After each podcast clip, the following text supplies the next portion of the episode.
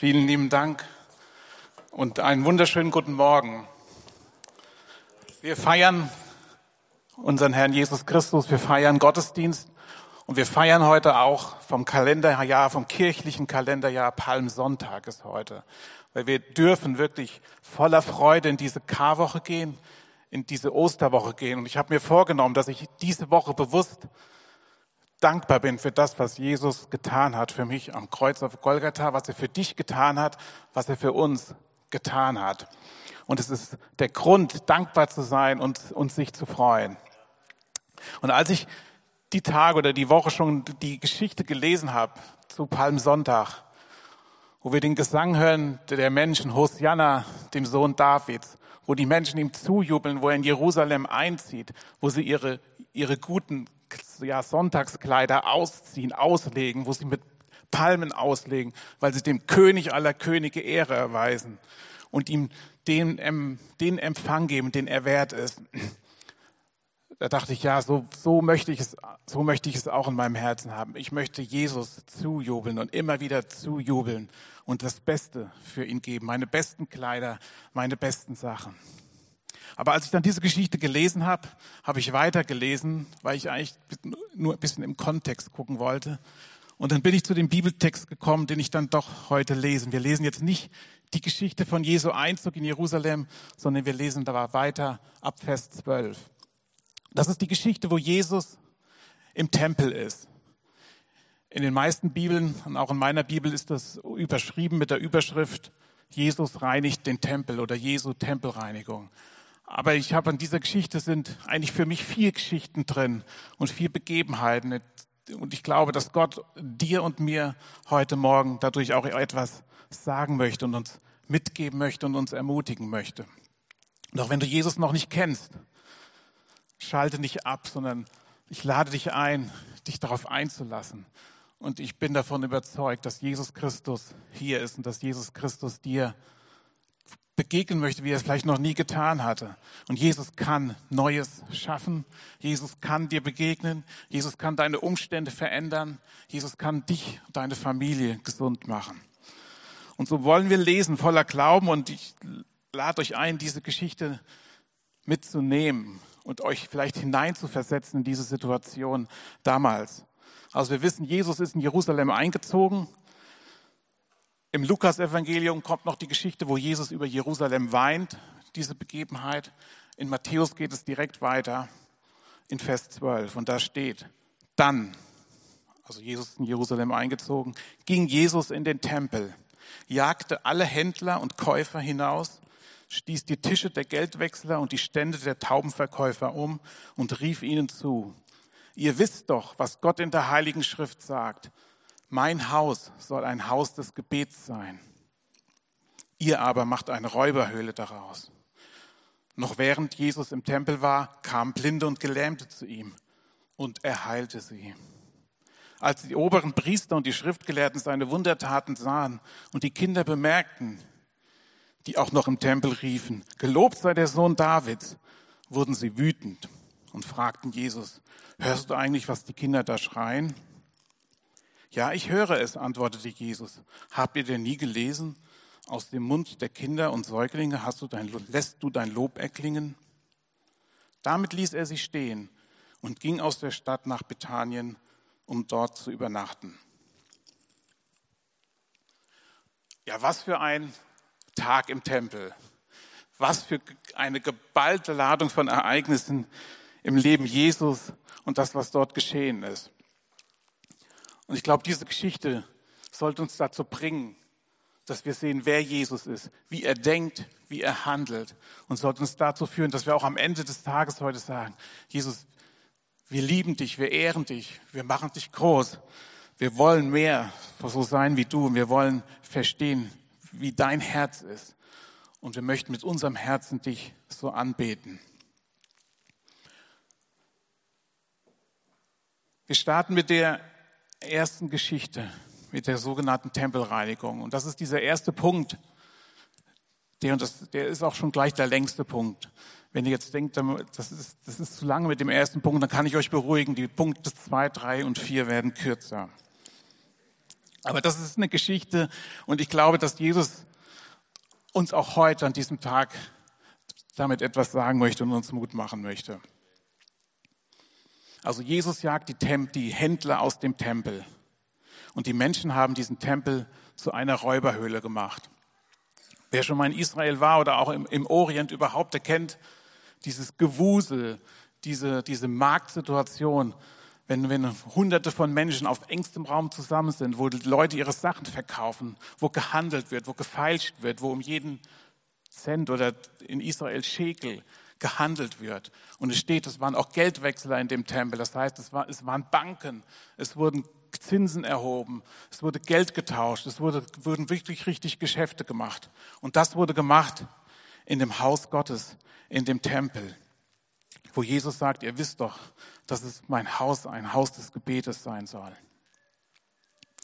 Wir sehen, der Tempel wurde praktisch entweiht, er wurde seinem, einem, einem anderen Zweck zugeführt. Und das ist etwas, was Jesus, was Jesus nicht gefällt und wo er eingreift. Oft, wenn man so Bilder sieht, es gibt ja so altertümliche Bilder oder auch so in, in Kinderbibeln vielleicht so Bilder, wo die Szene nachgestellt wird. Da wird Jesus oft nachgestellt mit der Rute oder so als so bisschen als Schlägertypen. Deswegen wird theologisch auch viel über diesen Text diskutiert, ob Jesus Gewalt angewendet hat. Aber ich bin überzeugt, dass Jesus in diesem Moment keine Gewalt angewendet hat, sondern mit seiner Autorität allein gehandelt hat. In Lukas, im Paralleltext Lukas 19, Vers 45 steht, dass er die Händler hinausjagt, hinaustreibt. Und das griechische Wort, das dort benutzt wird, ekballo, es bedeutet eben hinauswerfen, hinaustreiben. Und das deutet eben darauf hin, dass es ohne Gewalt gelungen ist, sondern allein aufgrund seiner Autorität. Wenn wir das Wesen Gottes sehen, dann sehen wir, dass Gott sich nicht gegen Menschen richtet, dass Gott keine Gewalt gegen Menschen ein, einsetzt, aber dass Gott sich gegen das richtet, was sie tun, die Menschen. Er richtet sich gegen das System in diesem Moment. Er richtet sich gegen das System des Handelns, des, des, das Finanzsystem, auch das System der Ausbeutung, was, was in der damaligen Zeit sehr stark war in Israel. Die Armen und die Schwachen und die Kranken wurden ausgebeutet. Und das ist was etwas, was Jesus wirklich zuwider war. Und er macht deutlich, dafür ist in meinem Haus keinen Platz. Dafür ist in meinem Haus überhaupt kein, ja, überhaupt kein Platz. Und ich möchte, dass dies aus meinem Haus verschwindet, hinausgetrieben wird. Es werden be bewusst die Taubenhändler auch genannt. Und ich habe nachgelesen, dass die Taubenhändler auch den Zweck erfüllten, für die Armen und Schwachen in der Gesellschaft eben günstig Tauben zur Verfügung stellen. Tauben waren sehr billige Tiere, wie das ja heute auch noch ist. Die Tauben haben heute noch einen sehr schlechten Ruf. Und ähm, diese Tauben wurden benutzt, um Opfer zu bringen und auch Opfer zu bringen für Kranke, für Gelähmte. Und wie wir auch gleich weiterlesen, Gelähmte und Kranke waren ja auch in dem Tempel. Und die waren dort auch, um sich Tauben billig zu erstehen, um damit Opfer zu bringen und zu hoffen, dass sie gesund werden. Und all dieses System, diese Rituale, dieser Handel, dieses Kaufen, dieses Verkaufen, dieses Finanzsystem, das war Gott zuwider und Gott hat es vertrieben. Jetzt fragen wir natürlich, was bedeutet das für uns heute? Wir sagen, den Tempel gibt es nicht mehr, aber wir wissen, was wir in Johannes 2, Vers 19 lesen, dass Jesus Christus selbst seinen eigenen Leib als einen Tempel bezeichnet. Das heißt in Johannes 2, Vers 19, Jesus antwortete ihnen, zerstört diesen Tempel. Und damit meint er sich selbst. In drei Tagen werde ich ihn wieder aufbauen. Paulus schreibt in 1. Korinther 3, Vers 16, und ihr, die Gläubigen, seid jetzt Gottes Tempeln in welchen der Geist Gottes wohnt. Wisst ihr nicht, dass ihr Gottes Tempel seid und dass Gottes Geist in eurer Mitte wohnt? Und in 1. Korinther 6, Vers 19 wird ebenso von einem Tempel des Heiligen Geistes gesprochen. Oder habt ihr etwa vergessen, dass euer Tempel euer Körper ein Tempel des Heiligen Geistes ist, der in euch wohnt, in den euch Gott gegeben hat.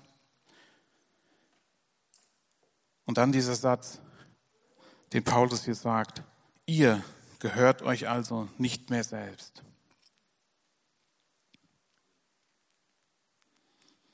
Wenn unser Leben ein Tempel des Heiligen Geistes ist, dann gehören wir uns nicht mehr selbst, sondern wir gehören Jesus.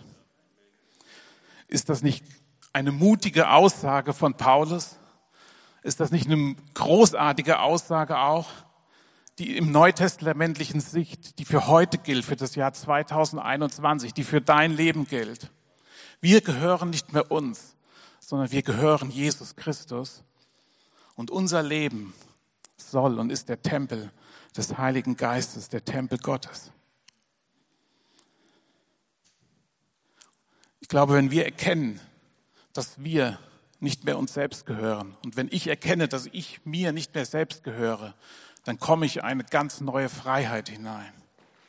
Dann komme ich aus diesem Kampf des Alltags, aus diesem Kampf um, um meine Situation, um, um, um, dass es mir gut geht, ja auch um diesen Kampf um Finanzen, diesen Kampf um, um Geschäfte, um, um Schnäppchen zu machen, dieser Kampf auch um Gesundheit und dieser Kampf, ein gutes Leben zu haben, diesen Kampf um Urlaub, da komme ich hinaus, heraus, weil Christus lebt in mir und weil sich mein Fokus und meine Ziele verschieben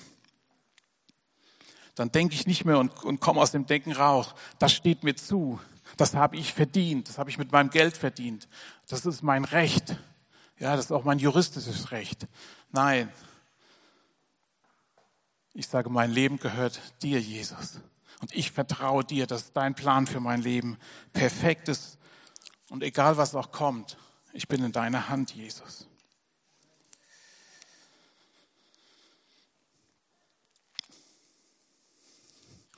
wenn unser Leben ein Tempel des Heiligen Geistes ist und Gott der Herr ist, dann dürfen wir auch den Mut haben, die Autorität haben, Gedankengebäude herauszutreiben, die uns niederdrücken, die negativ sind. Gott möchte, dass das, was uns bedroht, das, was uns Angst macht, dass es aus seinem Tempel, aus unserem Leben verschwindet. Und Gott möchte, dass wir nicht mehr gelähmt sind, dass wir nicht mehr ja, handlungsunfähig sind. Es gibt Situationen im Leben von Menschen, die sind so voller Angst und auch in, in, in Bedrängnis, in Krankheit oder auch, auch jetzt in, der Situation, in der wir leben, durch die, durch die Situation in unserem Land, dass man regelrecht handlungsunfähig wird, dass man mutlos wird. Aber Gott möchte, dass das keinen Platz hat in unserem Leben. Gott möchte, dass wir in Freiheit leben. Gott möchte, dass wir seinen in, in unserem Tempel seine, seine Liebe, sein Wesen und seine Art haben und dass wir zuversichtlich sind und zuversichtlich bleiben und auch zuversichtlich in diese Woche gehen, dass wir uns freuen, dass Jesus auferstanden ist und dass er Sieger ist. Und ich, ich, ich lade dich ein heute Morgen, diese Gedanken, die für dein Leben bedrohlich sind, unterstell sie Jesus. Unterstell deinen persönlichen Tempel Jesus. Und All das, was ihn zu einer Räuberhöhle macht, das möchten wir Jesus Christus unterstellen. Und dann passiert und entsteht Glauben anstatt Zweifel. Es entsteht Hoffnung anstatt Angst. Und wir dürfen dem Zweifel und der Angst widerstehen.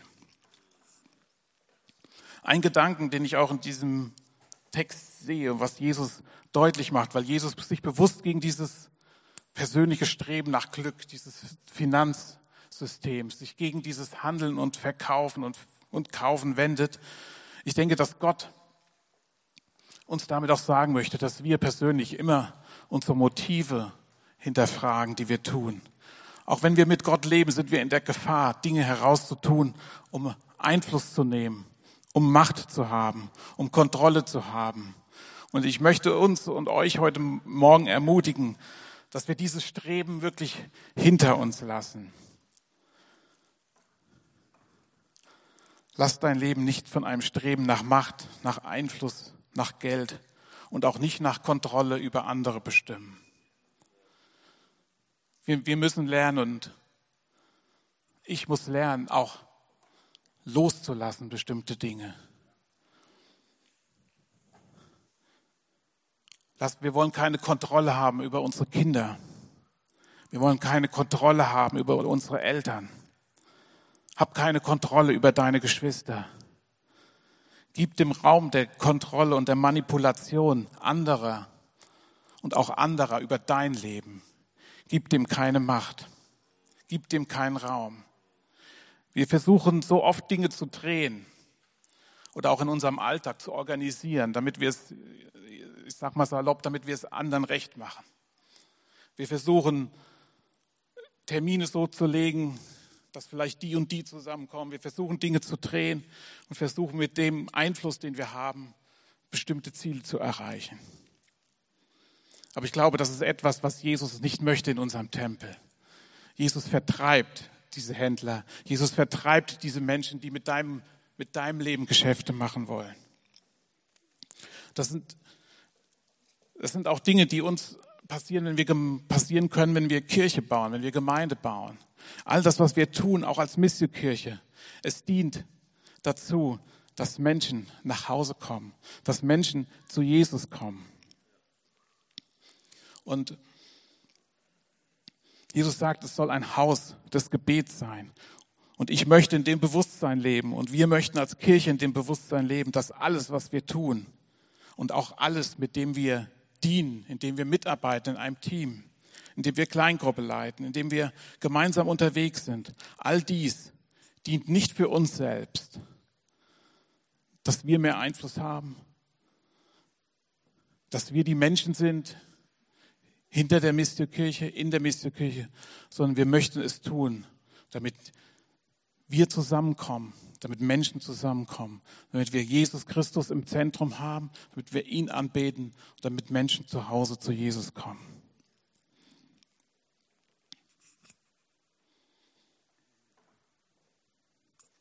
Du bist der Tempel Gottes.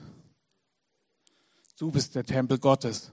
Auch diese Jakob-Kiefer-Halle hier ist heute nicht unser Tempel, sondern du bist der Tempel Gottes. Und René sagte es vorhin, auch im Hinblick auf Gebäude. Wir suchen keinen Tempel. René hat es auch am Freitag gesagt. Wir suchen keinen Tempel, sondern wir suchen einen Raum, wo wir Menschen zusammenkommen können, wo wir Menschen dienen können, wo Menschen wachsen können und wo Menschen näher in ihre Beziehung zu Jesus kommen.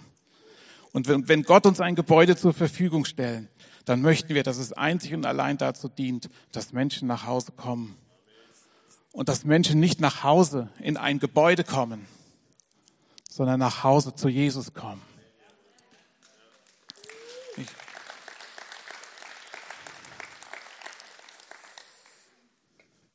Ich meine, wir haben das oft gehört, auch in der Vergangenheit. Ich habe das oft gehört, auch in Hinblick auf Kirchengebäude, dass auch Gäste gesagt haben, oh, ihr als Kirche habt aber ein tolles Zuhause. Und damit meint man dann das Gebäude, wo man sich versammelt. Aber meines Erachtens ist das falsch, denn das Gebäude und die Räume sind nicht unser Zuhause. Wir können jeden Sonntag in ein Gebäude gehen. Wir können auch mittwochs in ein Gebäude gehen. Aber wenn sich unser Herz und unser Leben, unsere Gesinnung nicht verändert, ist es wertlos, dass wir in einem Gebäude zusammenkommen. Und dennoch sind wir dankbar, dass wir diese Halle haben. Wir sind dankbar, dass wir hier zusammenkommen können. Wir sind dankbar, dass uns die Stadt wohlgesonnen ist. Wir sind dankbar, dass wir auch hier so perfekt Abstände einhalten können, was wir eigentlich ja gar nicht so wollen von unserer Natur her. Aber so können wir das, was auch an uns gefordert ist, hervorragend umsetzen. Und wir beten, dass Gott uns auch weiter darin wachsen lässt, dass Menschen dazukommen. Und dann gehen wir in eine größere Halle.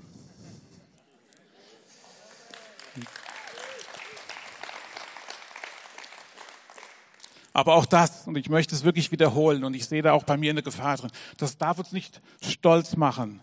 Wir wollen nicht sagen, guckt mal, wie viele Menschen kommen. Nein, wir wollen sehen, es ist allein Jesus. Und ich bete, dass du, wenn du Jesus noch nicht kennst heute Morgen, dass Jesus deinem Herzen dir und dir begegnet. In 2. Korinther 10, Kapitel Kapitel 10, Verse 4 bis 5 schreibt Paulus, ich setze nicht die Waffen dieser Welt ein, sondern die Waffen Gottes. Sie sind mächtig genug, jede Festung zu zerstören, jedes menschliche Gedankengebäude niederzureißen. Einfach alles zu vernichten, was sich stolz gegen Gott und seine Wahrheit erhebt. Alles menschliche Denken nehmen wir gefangen und unterstellen es Christus, dem es gehorchen muss. Und ich glaube, und so hat Jesus im Tempel gehandelt. Er hat keine Gewalt angewendet. Nicht die Waffen dieser Welt, sondern die Waffen Gottes. Jesus hat gehandelt in der Autorität, die ihm sein Vater im Himmel gegeben hat. Und das ist der erste Punkt, den ich dir heute Morgen mitgeben möchte. Und ein entscheidender Punkt. Ich lade dich ein, diesen aufzuschreiben, diesen durch die Woche mitzunehmen. Und dass du, du weißt, Gott gibt auch dir und hat auch dir Autorität gegeben. Und ich lade dich ein, diese Autorität Gottes konkret anzuwenden. Er gibt dir die Autorität, in deinem Leben und in deinem Tempel aufzuräumen. Er gibt dir auch die Autorität, Sünde rauszuschmeißen. Er gibt dir auch die Autorität, Dinge rauszuschmeißen, die vielleicht gar nicht wie Sünde aussehen. Aber wir wollen, und ich möchte das das lernen. Ich habe mir das die Woche auch vorgenommen, mit Autorität Dinge anzusprechen in meinem Tempel, in meinem Leben, die sich gegen Gewohnheiten in meinem Leben richten, die sich gegen Trägheit, Gemütlichkeit in meinem Leben wenden. Es gibt auch, auch Sünden, Dinge, die nicht richtig sind in Gottes Augen. Ich lade dich ein, Autorität mit Autorität dagegen zu sprechen. Sprich diese Dinge aus. Und ich sage, wie, wie Jesus die Route ausgepackt hat, lade ich ein, pack sie aus, pack die Waffenrüstung Gottes aus, wenn Versuchung in dein Leben kommt. Und auch gerade in dem Moment, wo du vielleicht alleine bist, ich bin im Moment relativ viel alleine dadurch, dass ich im Homeoffice bin und wenig mit Menschen zusammen bin, wenn ich in meinem Büro arbeite. Aber das sind dann schon viele Stunden am Tag, wo man auch mal alleine ist und wo auch ein sehr, sehr viel durch den Kopf geht und man auch schnell abgelenkt ist. Und auch in diesen Momenten will ich mir sagen, wenn etwas in mein Gedankengebäude kommt, wenn vielleicht auch Gedanken kommen über andere Menschen, wenn Sünde in, mein, in meine Gedanken hineinkommt, dass ich in diesem Moment die Autorität benutze und sage, geh raus aus meinem Tempel, der Jesus, ich gehöre dir und diese Gedanken dürfen jetzt keinen Platz haben und du bewahrst mich in diesem Moment der Versuchung. Und ich lade dich ein, probier das aus, das funktioniert, Gott ist da, Gott ist in deinem Alltag, Gott ist da, wo du Stress hast mit deinen Kindern. Gott ist da, wo du Stress hast mit deiner Familie, wo du Stress hast auf der Arbeit. Gott ist da, wo du nicht weißt, wie du deine Rechnung bezahlen sollst. Ergreif die Autorität Gottes in deinem Leben. Und wenn du es nicht alleine schaffst, dafür sind wir Gemeinde. Dafür sind, kommen wir zusammen. Dafür gibt es Freunde. Dafür gibt Gott Kleingruppen, zu die wir euch herzlich einladen. Dafür gibt Gott Menschen in dein Leben. Dafür gibt es auch unser Fürsorgeteam, an das du dich gerne wenden kannst. Und dafür sind wir Kirche. Dafür sind wir da. Wir wollen dir helfen, gemeinsam mit dir zu beten, mit dir zu glauben und Autorität Gottes über dein Leben auszusprechen. Ich sage mir das selbst immer wieder, hab Mut, bleib standhaft. Gott ist da. Er schafft dir Gerechtigkeit. Er schafft dir den Sieg. Und wir sehen im Tempel noch ein Gedanke zum Tempel. Wie gesagt, das ist der längst, längste Punkt, aber er ist gleich fertig.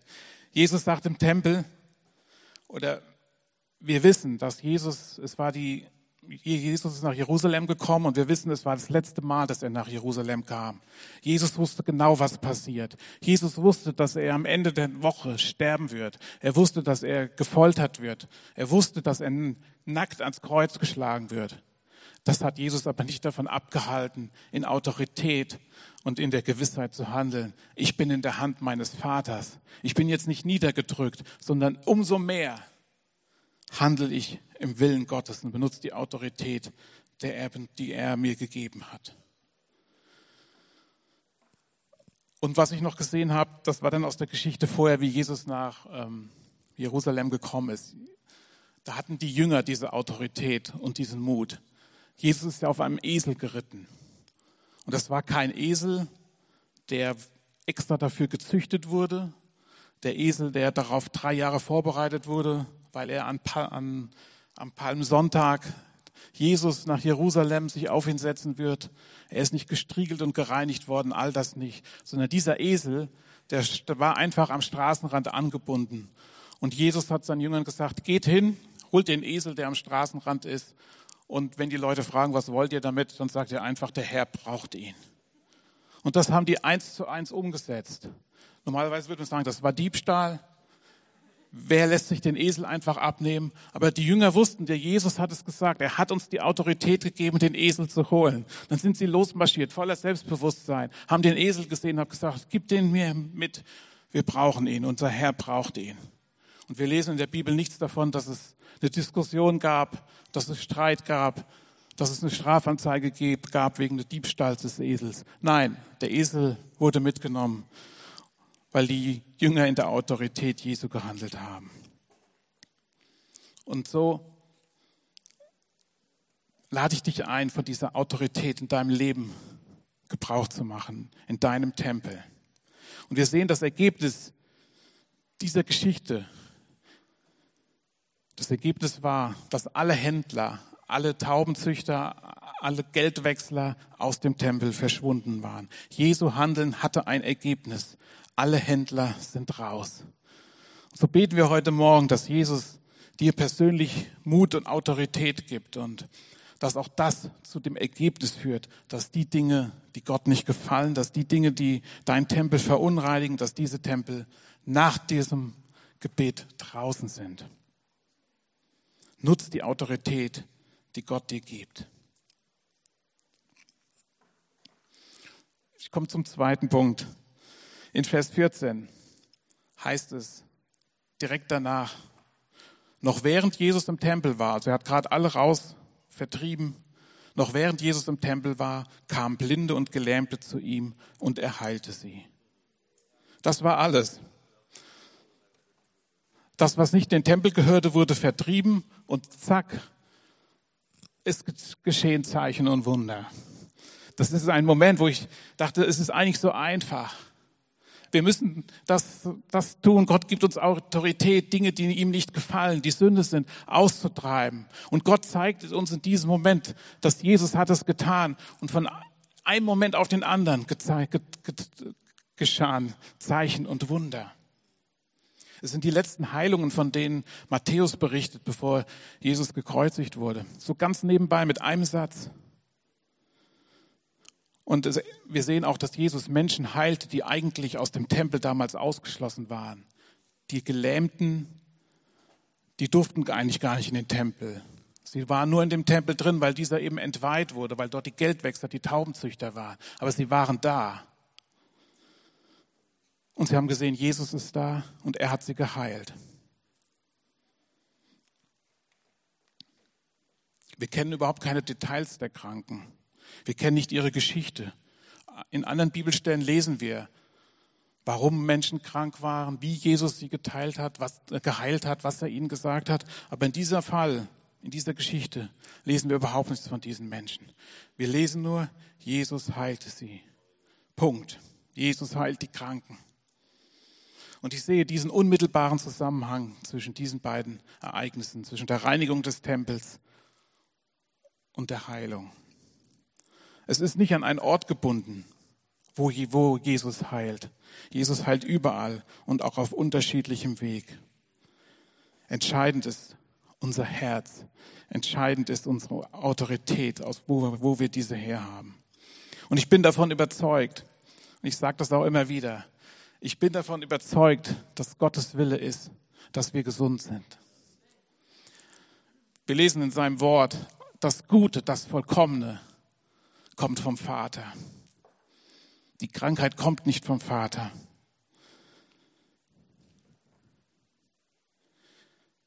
Jesus möchte nicht, dass, dass, dass du geschlagen bist mit Krankheit, dass der Teufel dein Leben im Griff hat. Und ich lade dich ein, den Teufel aus deinem Leben zu vertreiben. Hab den Mut, jede Eck deines Lebens aufzuräumen. Hab den Mut, auch Dinge aufzuräumen, wo, wo, wo der Teufel Einfluss hat. Und ich bin davon überzeugt, dass ein Durchbruch geschieht. Und auch ein Durchbruch passiert in deinem Dienst. Gott beruft dich auch dazu, dass du für Kranke betest. Gott möchte, dass wir sein Werkzeug sind, dass wir von der Autorität Gebrauch machen, die er uns gegeben hat.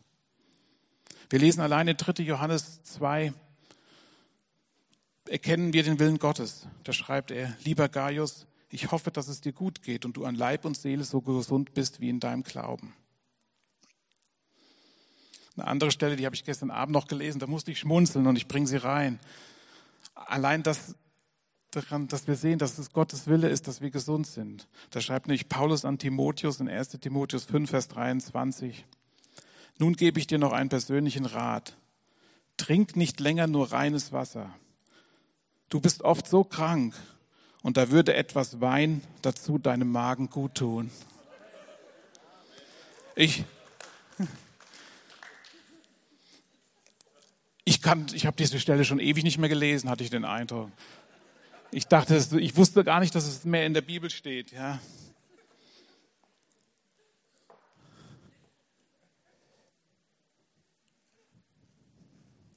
Wir sehen daran aber auch, abgesehen davon, dass Wein ein gutes Getränk ist für den Magen. Aber wir sehen darin auch den, den Willen Gottes und darin ist, ist eine Botschaft und alle, alles Wort, das Gott eingegeben hat, ist von Gott. Und das, was der, wir glauben, dass jedes Wort in der Bibel von Gott ist. Und wir sehen darin, dass es Gottes Willen ist, dass es auch unserem Magen gut geht, dass wir gesund sind. Und wir sehen darin auch ein Prinzip Gottes. Gott heilt und Gott tut Wunder. Aber genauso gibt Gott uns auch unseren Verstand. Und Gott gibt uns Ärzte und Gott gibt uns Medizin.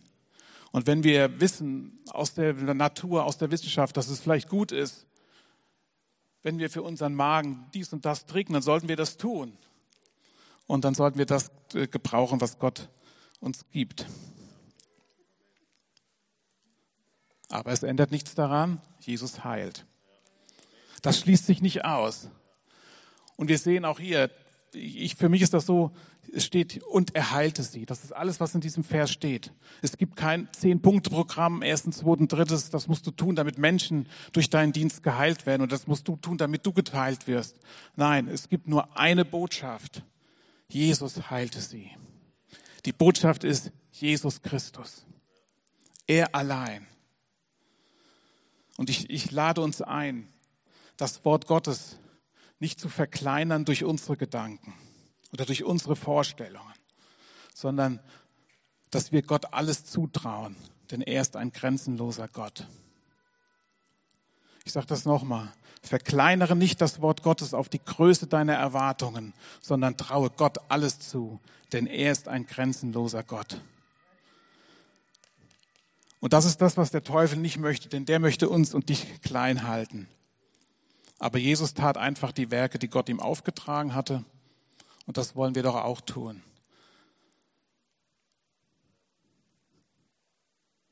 Gott gib uns Mut dazu.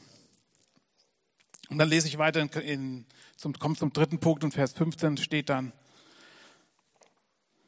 als die obersten Priester und die Schriftgelehrten seine Wundertaten sahen und die Kinder bemerkten, die auch noch im, die auch noch im Tempel riefen, Gelobt sei der Sohn Davids, wurden sie wütend und fragten Jesus, hörst du eigentlich, was die Kinder da schreien? Ja, ich höre es, antwortete Jesus. Habt ihr denn nie gelesen, aus dem Mund der Kinder und Säuglinge lässt du dein Lob erklingen? Also es war eigentlich schon schlimm genug, dass überhaupt Kinder im Tempel waren. So, so lesen wir das hier, die Pharisäer.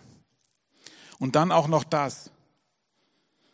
Und das ist so richtig vorwurfsvoll geschrieben, die Priester und Schriftgelehrten bemerkten die Kinder.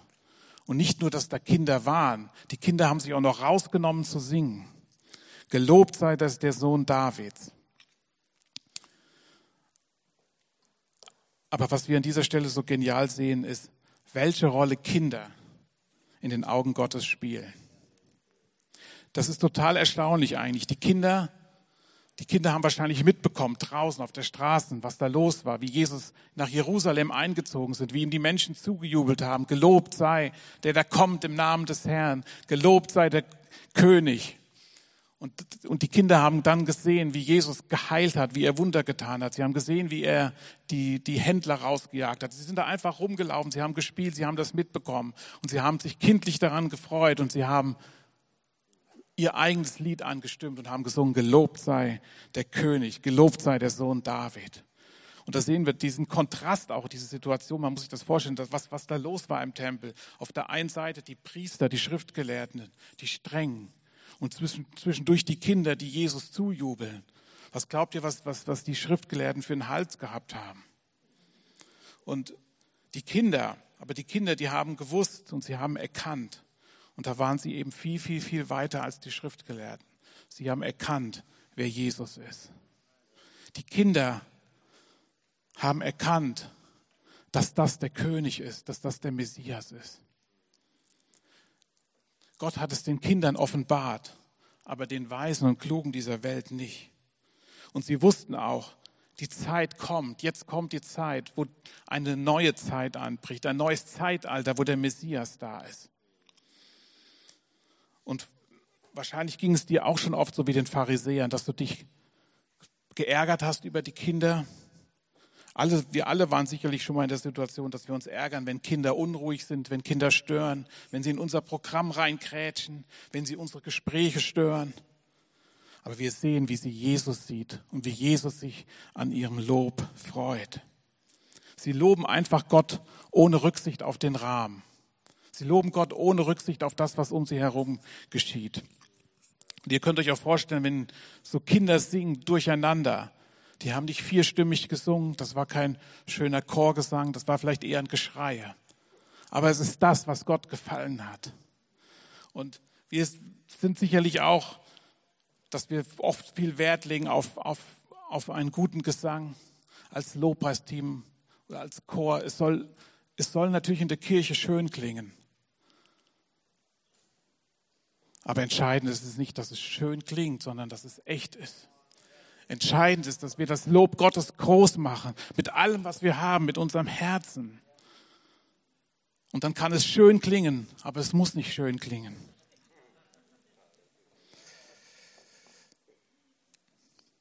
Ein Theologe hat gesagt, ich weiß nicht, wer es war, aber er hat gesagt, aus dieser Geschichte hat er das rausgenommen. So hilft uns die Sicht der Kinder, unsere Welt zu verstehen und uns darin als Gottes Kinder zu verstehen. Der Gesang der Kinder zum Lob Gottes hilft uns zu erkennen, was wir Gott, dem Schöpfer des Lebens, verdanken. Wie oft sollten wir eine Position der Kinder einnehmen und Gott mit den Augen eines Kindes sehen? Jesus zitiert hier Psalm 8, Vers 3, aus dem Munde von Kindern und Säuglingen wird Gott Lob bereitet. Es wird einfach die Größe Gottes bestaunt. Und wir möchten, und auch wir möchten als, als Kirche, dass unsere Kinder gesund aufwachsen, dass sie voll in das Reich Gottes involviert sind, dass sie sehen, wie Gott ist, dass sie sehen, was Gott tut und dass sie Gott auch so begegnen auf ihre kindliche Art und Weise. Dazu haben wir auch Kinderkirche, dafür haben wir ein tolles Kinderkirchenteam. Aber ich mache dir auch Mut, wenn du Kinder hast, wenn sie noch klein sind, wenn sie zu Hause sind, gib den Kindern in deiner Familie Raum. Gib ihnen Raum, das auszudrücken, was sie empfinden, wie sie Gott sehen und was sie auch von Gott erwarten. Gott haben, Kinder haben ganz andere Erwartungen als Gott, an Gott als wir, oft als wir Erwachsenen. Aber ich lade uns ein, auf Kinder zu hören, wie sie Gott sehen und was sie von Gott erwarten. Und wir sehen auch, dass an dieser Geschichte, dass die Kinder einfach Gott loben, weil sie, weil sie, weil sie Bock drauf hatten. Sie haben gesehen, was Jesus tut. Sie haben gesehen, wer Jesus ist und sie haben ihn gelobt. Und ich glaube, davon können wir noch so viel, viel lernen. Und ich lade dich auch ein, ich lade uns ein, jeden Einzelnen, dass wir Gott einfach loben, wenn wir Bock drauf haben. Ja. Dass wir einfach sagen, Gott, ich preise dich, ich bete dich an. Ob das jetzt zu Hause ist, ob das im Auto ist, auf der Arbeit ist, ob das auf der Toilette ist, im Badezimmer. Wir müssen nicht im Gottesdienst zusammenkommen, um Gott anzubeten. Wir dürfen es an jedem Platz unseres Lebens tun. Und wenn wir Gottes Güte sehen, wenn wir jetzt nächste Woche rausgehen, Mittwoch soll es 21 Grad werden, wenn du spazieren gehst durch die Natur, dann lobe Gott und preise ihn. Und ich lade euch ein, das zu tun. Und Gott begegnet uns darin. Und da können wir so viel lernen von den Kindern. Deswegen nehmen wir diesen dritten Punkt mit. Kinder sind Vorbilder und sie lehren uns, Gott anzubeten. Und wir haben eine große Verantwortung für unsere Kinder, dass wir ihnen auch das erhalten, dass wir sie darin stärken, stark machen, dass sie, auch wenn sie größer erwachsen werden, wenn sie Teenies, wenn sie Jugendliche werden, dass es ihnen bleibt, dass Jesus Christus allein ihr Leben und ihre Freude ist. Ich komme zum letzten Punkt. Und das ist der letzte Teil dieser Geschichte. Das sagt, es in Vers 17. Wir haben gerade gelesen, die Pharisäer haben geschimpft. Jesus sagte zu ihnen, zitierte ihnen aus dem Psalm. Und dann heißt es in Vers 17, damit ließ Jesus sie stehen und ging aus der Stadt nach Bethanien, um dort zu übernachten. Wir sehen, dass Jesus keine, kein Gespräch mehr mit den Pharisäern und Schriftgelehrten geführt hat, sondern Jesus ist an dieser Stelle gegangen. Wir kennen andere Stellen aus der Bibel, wo Jesus intensive Gespräche mit ihnen geführt hat. Wir denken an die Stelle, wo er sagt, wer ohne Sünde ist, der werfe den ersten Stein. Wir sehen, wie er sich mit ihnen auseinandergesetzt hat. Aber genauso gibt es auch diese Stelle in der Bibel, wo wir lesen, dass Jesus sie stehen ließ, dass er mit den Pharisäern und Schriftgelehrten nicht mehr gesprochen hat. Er hat lediglich mit Gottes Wort geantwortet mit dem Zitat. Und dann war die Zeit gekommen für Jesus zu gehen, schlafen zu gehen. Er war sicherlich auch müde. Es war ein langer Tag. Aber er hat die Entscheidung getroffen. Ich lasse sie stehen. Und ich glaube, auch für uns gibt es Situationen vielleicht im Leben, wo die Zeit des Redens zu Ende ist. Wir lesen, dass die Pharisäer wütend waren. Sie waren mega aufgebracht über das, was geschah. Die Händler wurden rausgeschmissen. Es geschahen Heilungen. Das passte ihnen nicht. Dann haben die Kinder gesungen und geschrien. Das war zu viel für die Pharisäer. Und sie wollten Jesus nur noch loswerden. Sie wollten ihn umbringen. Sie trachteten ihm nach dem Leben. Und das war der Moment, wo Jesus sagte, man würde heute vielleicht sagen, er ließ sie dumm dastehen. Sie dachten, jetzt gehen sie mit ihm in die Diskussion, aber Jesus drehte sich um und ging. Das ist der Moment, wo du für die Menschen beten darfst, wo du sie segnen darfst, aber vielleicht auch nicht mehr mit ihnen diskutieren. Wir beten und ich bete, dass Gott uns in solchen Momenten wirklich mit, mit einer gigantischen Weisheit ausstattet. Dass wir klug handeln, dass wir im Wesen Jesu handeln. Nicht, dass wir Menschen verletzen, aber dass wir auch erkennen, wann wir jemanden stehen lassen müssen. Das liest sich total hart. Ich weiß, dass es sich auch irgendwie hart anhört. Vielleicht könnt ihr das, kann man das auch nur schwer mitgehen, aber es hieß, Jesus ließ sie stehen. Und ich bete, dass Gott uns Gnade gibt, dass wir davor bewahrt bleiben und auch an unserem Herzen arbeiten, dass wir richtig handeln, dass wir nicht da Menschen stehen lassen, wo wir sie nicht stehen lassen sollten, aber dass wir dann doch Menschen auch da stehen lassen, wo wir sie eben dann wirklich stehen lassen sollten.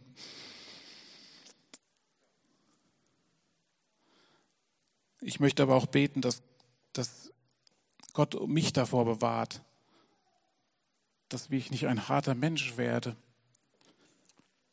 Und dass Gott mich nicht eines Tages stehen lassen muss. Wir sind oft schnell darin, dass wir Menschen verurteilen dass wir Situationen sagen, das wäre unmöglich, wie er das macht, das, das darf nicht passieren, das ist nicht, das ist falsch, das ist gegen Gottes Willen. Beten wir, nehmen wir diesen vierten Punkt mit, dass wir Gott um Weisheit beten, zu erkennen, wie wir richtig handeln. Aber Jesus hat es in diesem Moment getan. Er ließ die Pharisäer und Schriftgelehrten stehen und ich möchte, dass wir diesen Moment auch aushalten. Es gibt Situationen in deinem und in meinem Leben, wo wir Menschen stehen lassen müssen.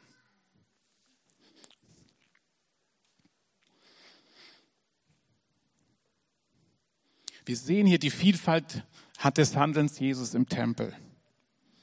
Wir sehen, wie er mit unserem, mit deinem und mit meinem persönlichen Tempel handelt und wie er mehr und mehr auch in diesen Tagen handeln möchte. Und ich glaube, dass Gott uns vorbereitet für die Zeit, die vor uns liegt.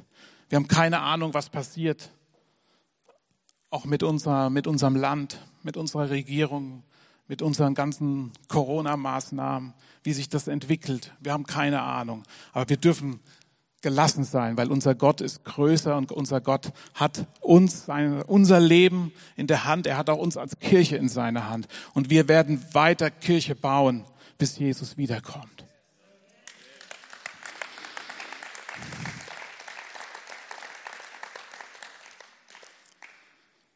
Ja, und so wollen wir zusammen beten.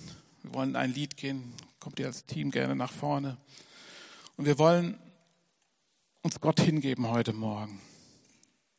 Und ich lade dich, lade dich ein, diese Punkte mitzunehmen in diese Woche, in deinen Alltag.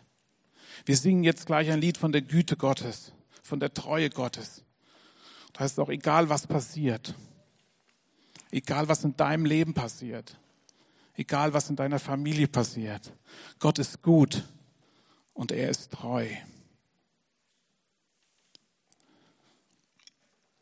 Ich lade dich ein, persönlich zu beten, dass du deinen Tempel, dass du dein Leben reinigst mit der Autorität, die Gott dir dazu gibt.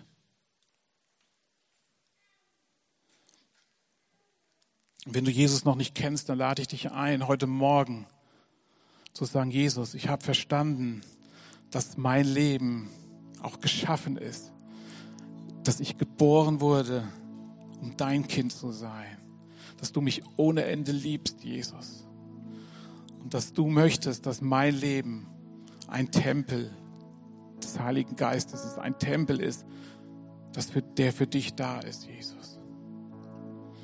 Und wenn das für dich ganz neu ist, sprich dieses Gebet heute Morgen. Lass mein Leben ein Tempel für dich sein, Jesus. Wenn wir den Tempel vernachlässigt haben, dann wollen wir beten heute Morgen. Gott, komm mit deiner Autorität in mein Leben. Ich möchte dein, mit deiner Autorität reden. Ich möchte mit deiner Autorität beten. Ich möchte, dass deine Autorität Dinge aus meinem Tempel vertreibt und rausschmeißt, die nicht deinem Willen entsprechen, Jesus.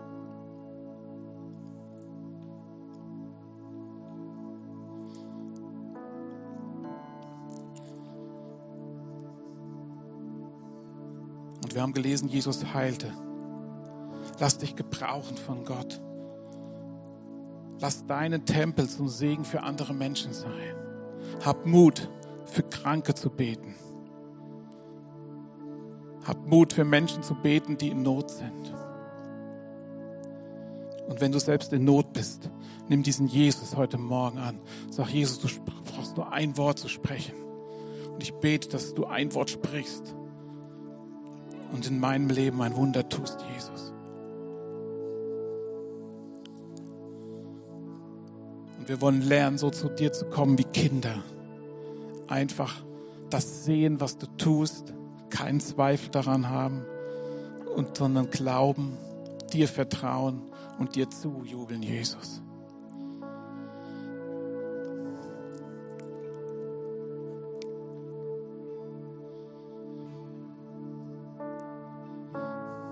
Markus Wenz hat einen Satz gesagt, der ist mir hängen geblieben, den habe ich mir sofort aufgeschrieben. Es ist ein Unterschied, ob wir Glauben an Jesus haben, denn das ist rettender Glaube, oder ob wir den Glauben an Jesus haben, mit dem wir Übernatürliches bewegen können.